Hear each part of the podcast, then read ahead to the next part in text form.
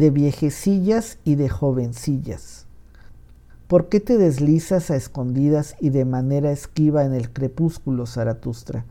¿Qué es lo que escondes con tanto cuidado bajo tu manto? ¿Es un tesoro que te han regalado? ¿O un niño que has dado a luz? ¿O es que tú mismo sigues ahora los caminos de los ladrones, tu amigo de los malvados? En verdad, hermano mío, dijo Zaratustra, es un tesoro que me han regalado. Es una pequeña verdad lo que llevo conmigo, pero es revoltosa como un niño pequeño, y si no le tapo la boca, grita a voz en cuello. Cuando hoy recorría solo mi camino, a la hora en que el sol se pone, me encontré con una viejecilla, la cual habló así a mi alma. Muchas cosas nos han dicho Zaratustra, también a nosotras las mujeres, pero nunca nos ha hablado sobre la mujer. Y yo le repliqué, sobre la mujer se debe hablar tan solo a varones. Háblame también a mí acerca de la mujer, dijo ella. Soy bastante vieja para volver a olvidarlo enseguida. Y yo accedí al ruego de la viejecilla y le hablé así. Todo en la mujer es un enigma y todo en la mujer tiene una única solución. Se llama embarazo. El varón es para la mujer un medio. La finalidad es siempre el hijo. Pero ¿qué es la mujer para el varón? Dos cosas quiere el varón auténtico, peligro y juego. Por ello quiere él a la mujer, que es el más peligroso de los juguetes. El varón debe ser educado para la guerra y la mujer para la recreación del guerrero. Todo lo demás es tontería. Los frutos demasiado dulces al guerrero no le gustan. Por ello le gusta la mujer. Amarga es incluso la más dulce de las mujeres. La mujer entiende a los niños mejor que el varón, pero éste es más niño que aquella. En el varón auténtico se esconde un niño. Éste quiere jugar. Adelante, mujeres, descubrid el niño en el varón.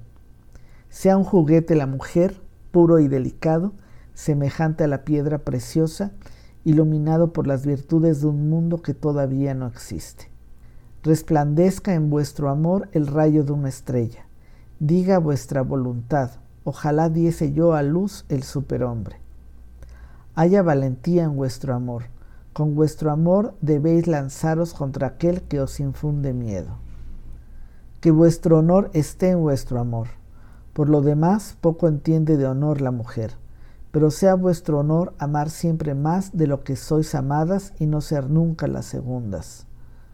Tema el varón a la mujer cuando ésta ama, entonces realiza ella todos los sacrificios y todo lo demás lo considera carente de valor.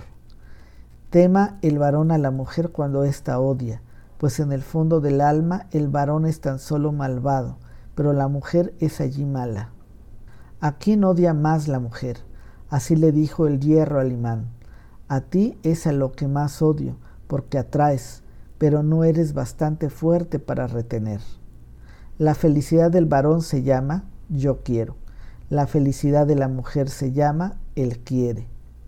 Mira, justo ahora se ha vuelto perfecto el mundo. Así piensa toda mujer cuando obedece desde la plenitud del amor.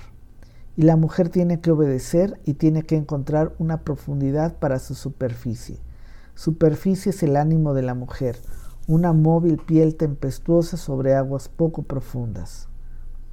Pero el ánimo del varón es profundo, su corriente ruge en cavernas subterráneas, la mujer presiente su fuerza, mas no la comprende. Entonces me replicó la viejecilla. Muchas gentilezas acaba de decir Zaratustra, y sobre todo para quienes son bastante jóvenes para ellas.